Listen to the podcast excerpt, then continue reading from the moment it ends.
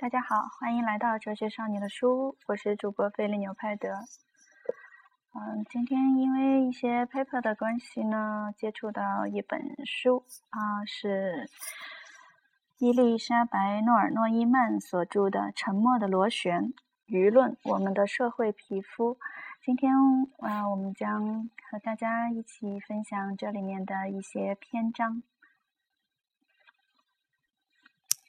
第七章。让雅克·卢梭传播了公共意见这个概念。舆论是团体的守护者和个体的敌人。公共意见作为共同生活团体的道德伦理的守护者，表现得非常成功。而在卢梭看来，另一方面，公共意见对个体的影响却是灾难性的。个体由于被孤立的恐惧，而如此将公共意见尊为。道德伦理的守护人，亦使自己不至于被丢弃在非难之下。卢梭出于对自己的苦难的记忆，对这样的情形并没有加以反对。批判道德伦理的人和评价声誉的人，都是从大众的观点态度那里得到指南的。这种关系是从人们的需要孕育产生的。人们需要表达对名望的热爱。大卫休谟论述的第十一章的题目就是如此。更为谨慎地说，只是人类的被承认的需要。人们需要从他人那里获得积极的社会评价和名声，这样的需求也就是人类社会的堕落开始了。卢梭在他那篇1755年获奖，从而使他名震大盛的论文《论人类不平等的起源和基础》中提到了这一点。最后产生了强烈的希望自己的财富不断增加的殷切的热望，而这样的热切更多的是出于高于他人，而不是真正的需要。所有的人都有向对手施加伤害这种阴暗的倾向。我要弄清楚这种对名声、荣誉和荣耀的能量巨大的追逐，它使我们所有人都为之憔悴，是如何动用各种手段和力量。并如何衡量它？它又是如何使所有的人都互相竞争、敌对，并产生更多的敌人的？原始的天性从这种令人憔悴的对名望的热望中释放出来。原始的天性自生自灭，但是从一开始就与动物不同的是，人类通过自由的意志能够开发出同情他人的能力和自我发展的能力。但这之后，在人类社会化的过程中，按照卢梭的说法。公众的尊敬发挥了作用，这改变了人们的本性，使人们必须毫不违逆地接受它。人类作为社会动物，一直定位于外界的，他所获得的生活的感觉，首先是以他感觉他人如何看待自己为基础的。根据卢梭的看法，人分裂为两种特性，这一种特性，它的天性的确是按照真实的需求、偏好和兴趣的。在第二种特性中，自我是在公共。态度的奴役下形成的。他通过科学家的例子来明确这种区分。我们不断的区分来自天性的倾向和从舆论中形成的倾向。有一种求知欲望，只是被那个成为知识渊博的人而被尊重的愿望所支撑的。但是另一方面，也有人生来就具有人类天生的求知欲，对一切事物，无论是在身边的还是在天边的，都感兴趣的人。卢梭定义了由公共意见。所刺激的强迫性消费，一旦他用某样东西，只是因为它昂贵，那么他心里就已经受制于奢侈的想法以及公众态度中所有的虚妄。因此，这样的品味显然不是出于他自己内心。正直、荣耀、尊敬，没有什么比这些更好了。这是约翰·洛克引用西塞罗的话，并且所有这些都可以追溯到一个根源，即享受周围环境中的有利评价。卢梭通过分析人类真实的本性和通过舆论形成的特性之间的对立，尝试着建立起对荣耀的定义。他认为，荣耀是起于自尊，而不是他人的尊重。我将人们所说的荣耀区分与通过公共意见所产生的荣耀。荣耀应被看成是自我尊敬的结果，它首先是产生在毫无偏见之上的，可偏见比翻滚的波涛还要多变。现在，卢梭对这种公共意见的矛盾情感不再会被轻易的看穿，因为他总是说到公众的意见。他在其他场合下谈到公众意见时，总是说他能够保护。道德伦理中最持久的和最有价值的那部分，卢梭在这里的矛盾很容易被发现。我们曾经读到，正是公众的尊敬能够区分罪大恶极和正直、诚实的人。卢梭赞叹斯巴达人所擅长的技巧。曾经有一个德行不好的人提出了一个好的建议，但是五人监督会对此不加理会，却让一个德高望重的公民提出了同样的建议。虽然在这里没有在两个人中的一个进行表扬或批评，但是对一方的荣耀和另一方的羞辱已经不言自明了。从中可以看出，卢梭对尊重公众的尊敬的高度评价是不容置疑的。但是我们又会在艾米尔中读到：当全世界都责难我们时，接下来怎么办？我们不应该追求公众的承认，自己心安理得就足够了。妥协是应对舆论的必要方式。通过这种相互矛盾的表达，卢梭的确比他先于他的前辈更好地透过现象认识了本质。我们也借此最终识别了公共意见的面貌。它体现了在社会共识和个人倾向及信仰之间的妥协。个人被迫寻找一条中间路线，被迫受舆论的支配，这都是因其易受攻击的天性。即他依赖于别人的评价，这种天性使他无法在被隔离、被孤立的状态下生活。卢梭在《艾米尔》中写道：“由于人们同时依赖于自己的本心和他人的意见，因此他们必须学会将两种因素平衡起来，相互适合，并且当两者发生矛盾时，必须让一方有对另一方的优先权。换言之，当无法妥协的时候，就再做出决定。我必须学会忍受嘲笑和责怪。”卢梭用以下方式强调了社会契约应解决的问题：人们如何找到这样的社会形态呢？他完全能够用共同的力量保护个人和每位社会成员的财产，并保障支持那些个体。他们尽管一方面与所有人团结在一起，但是与此同时只听从自己的声音，愿意一如既往的保有自由，这是一个根本问题。第八章。舆论作为暴政，亚历克西·德·托克维尔平等解释了舆论的力量。当我在美国时，新的现象引起了我的注意。托克维尔在他关于美国的这本书的导言里写道：“没有什么比社会关系中的平等能更强烈的抓住我的目光了。”我不费吹灰之力就发现它令人惊讶的影响。它作用于社会的发展，赋予舆论以一定的方向，给予法律以一定的基准。他试图找到是什么原因驱使了这种对平等性孜孜不倦的追求，因此他关注全世界发展变化的趋势。我们从十一世纪开始研究法国在每五十年里发生了什么。我们无法避开这样的现实，即在每个这样的时间间隔里，这个社会都发生一次双向大变革：贵族在社会阶梯中下降，平民在社会阶梯中上升，一个走下来，一个登上去。因此，在半个世纪的时间里，两者不断接近，几乎可以相遇。这种现象并不只限于法国。我们目光所及的地方，在整个基督教世界都能观察到同样的变化。社会关系中的平等性的逐步发展，也是一种天意。它所具备的主要特征是普遍而持久的。它时刻都能摆脱人们的阻挠，一切人和事都致力于它的发展。为什么社会关系中的平等成为公共意见中的支配性因素？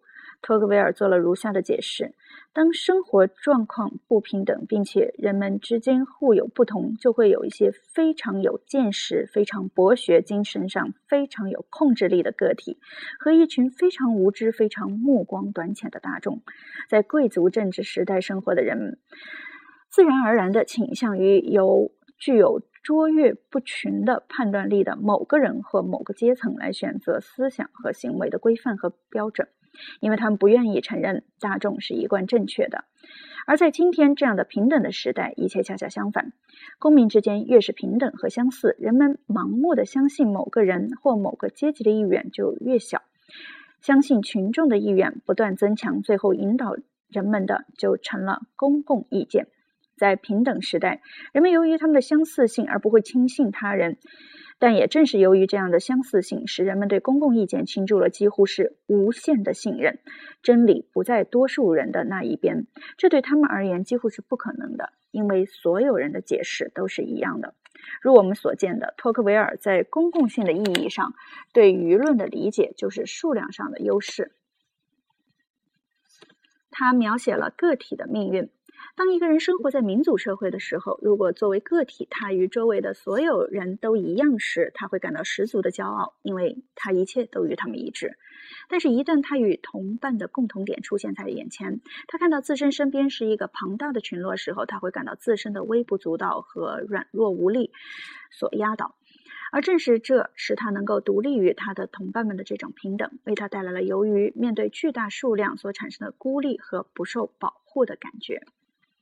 只要社会关系是平等的，那么公正的态度就会给每个个体的精神带来无比沉重的负担。舆论包裹着每个人，引导压制着每个人。一种社会形态其本身的影响力要远远大于它的政治法律。人们之间越是相似，就越是感觉到面对他人时的软弱。他不再捍卫那些能让他从众人中脱颖而出的、使他与众不同的那些东西了，因为一旦众人与他对抗时，他感到危险。他不仅怀疑自己的力量，而且开始对自己的力量产生怀疑。因此，一旦多数人反对他，他便准备立即承认自己的错误。托克维尔承认，一个社会中的平等也有令人愉快的作用，它能够。通过废除权威而打开每个人精神领域的新世界，但是同样也会出现这样的效果，即个体可能最喜欢什么都不重要。公共意见并不是因为他的间接主张而让人信服，而是通过将强有力的精神上的压力施加于个人的理性，从而束缚人们，为人们的思想打上烙印。在美国，多数人群承担了推动个人接受大量现成的想法的任务，从而免去了个人塑造自我的义务。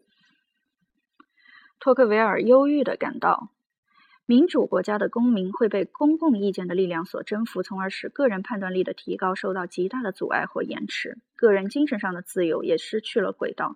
如果存在某些法则的权威，也就是托克维尔所指的数量上的大多数所代表的权威，那么精神的自由也被遏制。这种弊病会以其他形式表现出来。人们并没有找到独立生活的中心，他们只是。发现了受奴役生活的新的种类。第二十章：记者特权从公共领域获得。我是从我所在的组织那里认识了沉默的螺旋。我是从剁手俱乐部知道的，那里的情形和在我们的企业完全一样。汪在讨论中，我们听到这样对沉默的螺旋概念的证明和认同。的确如此，我们能够在很多场合。观察到人们的顺从性行为，在小群体中，每个人所经历的都是公共舆论形成过程的一个组成部分；而在不同群体中，相应的经验让善于观察的个体拥有和人们普遍想法完全一样的机会。但是，一旦沉默的螺旋发展到被公众所感知到的时候，就会加入完全独一无二的体验。所添加的公共性使公共舆论的威力开始不可避免地发挥作用，而通过大众传媒。能最有效地将公共性这个元素引进公众舆论形成的过程。大众传媒体现了公共性，一种广泛流传的、匿名的、无懈可击的和不可改变的公共性。面对大众传媒时的无力感，传媒可以分成单向传播或双向传播。交谈是双向传播，传播也可以分为间接或直接传播。交谈就是直接传播，传播还可以分为公开或私人的传播。交谈通常是私人之间的传播。大众传媒是单向的、间接的和公开的。它在这三个方面都是与最原始的人与人之间的交流相对的。这就是为什么当一个个体面对大众传媒时会产生无力感。在任何一个关于当今社会中谁拥有过大权力的调查中，大众传媒总是排在第一位。无力感是从两个方面体验到的。首先，按照卢曼的意见，公众本应投注于某个人、某种想法、某些信息或某些观点的注意力，却被传媒通过他们的选择抢夺走了。那些被守门人拒绝进入公共领域的，有时引起了令人绝望的破坏。例如，扔向在慕尼黑古绘画博物馆中鲁本斯画作上的墨水瓶，泼在阿姆斯特丹莱茵博物馆绘画上的硫酸、劫持飞机等，这一切都是为了使自己要表达的信息获得公共性。另一方面，传媒如使用警手加示众，让无数匿名的公众看到某个人被传媒负面的展示，这个被展示的个体无力保护自己，他不能够阻止这些面对面的展示，这种方式荒言的切中了他的弱点。面对面的展示这种方式，荒诞的切中了他的弱点，展示了他的在优雅的传媒内容之间的笨拙的不自在。但是，即便是那些能够按照自己的意愿出现在电视脱口秀节目或是电视访谈节目中的人，只要他并不属于新闻把关人的内部圈子，那么他也是在将自己的脑袋放入虎口。效果研究中的基本原理，从两个角度能够感受到公共性。一个是从感受到的公共性或被公共领域所拒绝的那个人的视角；第二是从集体事件的视角，从成千上万、上百万的人观察他们周围的环境，并且根据他们的观察表现出谈笑风生的或者是沉默的行为，从而产生了庞大的意见气候和公共舆论。对环境的观察有两个源头，这两个源头中培养了公共舆论。直接的、原始的观察，这也是个体对自己所在的周围环境的亲身观察，以及个体通过大众传媒的安排而对环境的观察。在今天，这种观察主要是通过有生动的、色彩斑斓的图像和声音的电视媒介，如李普曼所描绘的那种亲身的观察和被摆布的观察，得到最广泛的混合。气象预报员在他的电视。天气预报节目开始时，对观众说“晚上好”，而我在我度假的那家旅馆听到客人们立即回答说“晚上好”。关于大众传媒的作用的问题，长期以来一直被盲目的提出，希望找到媒介与受众直接的因果关系，一直占主导地位。人们认为传媒所传播的观点是原因，而读者、听众、观众的意见的改变或意见的加强就是结果。我们在这里建立起来的是两个人谈话中的信任过程。一个人说些什么，另一个人表示肯定和幸福。但是媒传媒效果的实际情况复杂的多，它远不同于个人谈话模式。对此，沃尔特·里普曼教导我们。他指出，如同传媒在无数次重复中形成了刻板印象一样，传媒也是处于人类和外在客观世界之间的中间世界的重要组成部分。它导致了拟态真实的出现。对此，卢曼也教导了我们。他锐利地阐明了，通过传媒所培育的公共舆论具备安排日程的功能。什么是紧迫的？所有人都必须来处理哪些问题？这都是由传媒所决定的。现在我们进一步看到传媒是如何影响个体的观念的，如何影响人们说什么、做什么，而不会有被孤立的危险。此外，我们撞上了可以被大人们称作大众传媒的宣布功能，这将我们带回了最初对沉默的螺旋的分析，回到了坐火车测试中的包厢似的模拟情形。在这样的情形中。公共舆论通过交谈和沉默而产生，但是我们现在首先还是停留在个体如何从大众传媒体验意见气候这个侧面。公开性能让某种行为具有社会可接受性。阅读了梅斯卡勒罗被为被恐怖组织谋杀的联邦最高法院首席法官。布巴克所写的讣告，一九七七年的，每个人都意识到或者听说了其中强调重点。这篇文章所反映的远远超过了仅为表达善意的一种应用问题，要尽可能的给更多的人们以机会，以便读到原始文本，从而形成自己的判断。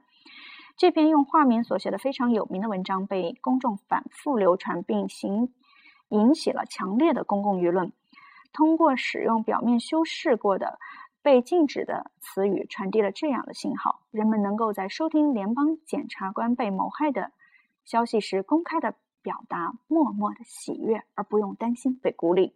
因此，总会在某些原因下，某一种被禁止的行为能被当众做出，而不会被涂上棕红色的颜色或戴上金手夹。在公开的过程中，是否会被带上金手加示众，或者不会这样对待，显然是很容易被感知到的。一种与规范发生冲突的行为，在不会被众人嘲笑的环境下，会被授予公开性，从而成可以被社会所接受。所有的人都看到，采取这样的行为的人，也不会再会再被。社会所孤立，那些尝试破坏规矩的人，热衷于得到充满理解的公共舆论，从而使他的行为得以成立，而规矩和规范也在这样的过程中被削弱了。今天就为您朗读到这里，嗯，我们有选择的朗读了。伊丽莎白·诺尔诺伊曼的《沉默的螺旋》中的部分章节的部分片段。如果您有兴趣的话呢，也可以阅读这样一本书。平时都是和大家一起分享哲学的一些著作。相比之下，朗读一个传播学的作品对我来说，似乎就感觉轻松和顺畅的多。所以今天的语速呢也比较的快。啊，谢谢和我一起分享《沉默的螺旋》。今天的节目就到这里结束了。我是主播菲利纽派德，谢谢您的收听。